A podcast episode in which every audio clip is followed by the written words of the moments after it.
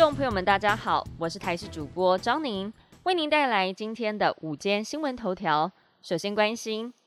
今天各地依旧高温，普遍在三十一到三十五度，其中大台北、南投县、云林县等县市可能出现局部三十六度以上高温。气象专家吴德荣表示，今天开始到四号是秋老虎最盛期，中午前后要严防紫外线。但周三开始，东北季风增强，水汽变多，北台湾气温下降。迎风面的桃园以北、东北部地区都会有局部短暂阵雨。而在气温方面，周三开始，尤其北部高温降幅非常明显，大台北地区会从目前的三十四度、三十五度降到二十五度左右，降幅达到十度之多。中南部地区则是影响不大，高温大约下降两到三度，都还是有三十度以上。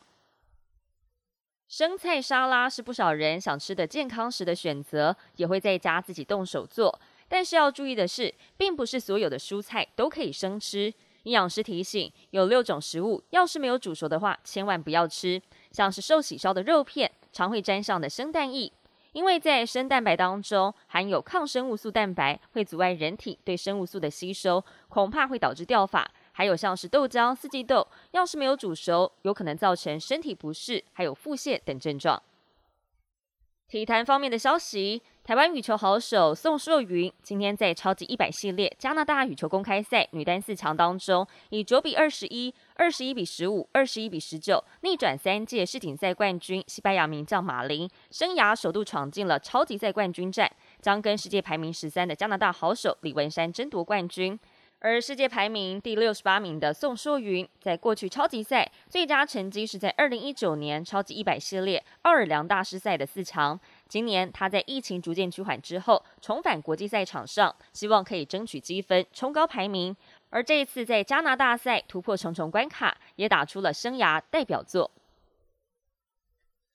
国际焦点。乌克兰收复东部战略重镇利曼之后，部队在周六已经开始挺进镇中心，而这个城镇就位在了俄罗斯强硬宣布并吞乌克兰四周的占领区之内，被视为重要的反攻成果。乌克兰总统泽伦斯基更承诺，在这个礼拜之内将从俄军手上夺回乌东顿巴斯地区更多领土。不过，乌克兰要求尽速加入北约的申请，仍然遭到美国还有北约的冷处理。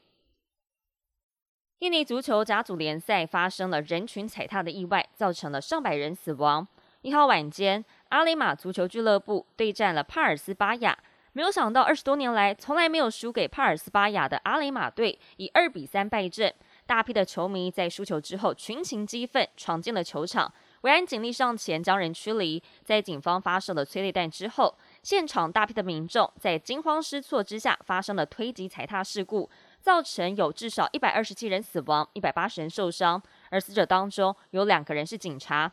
目前，印尼足球甲级联赛比赛都已经暂停，而印尼足协表示将进行详细的调查。本节新闻由台视新闻制作，感谢您的收听。更多新闻内容，请持续锁定台视新闻与台视 YouTube 频道。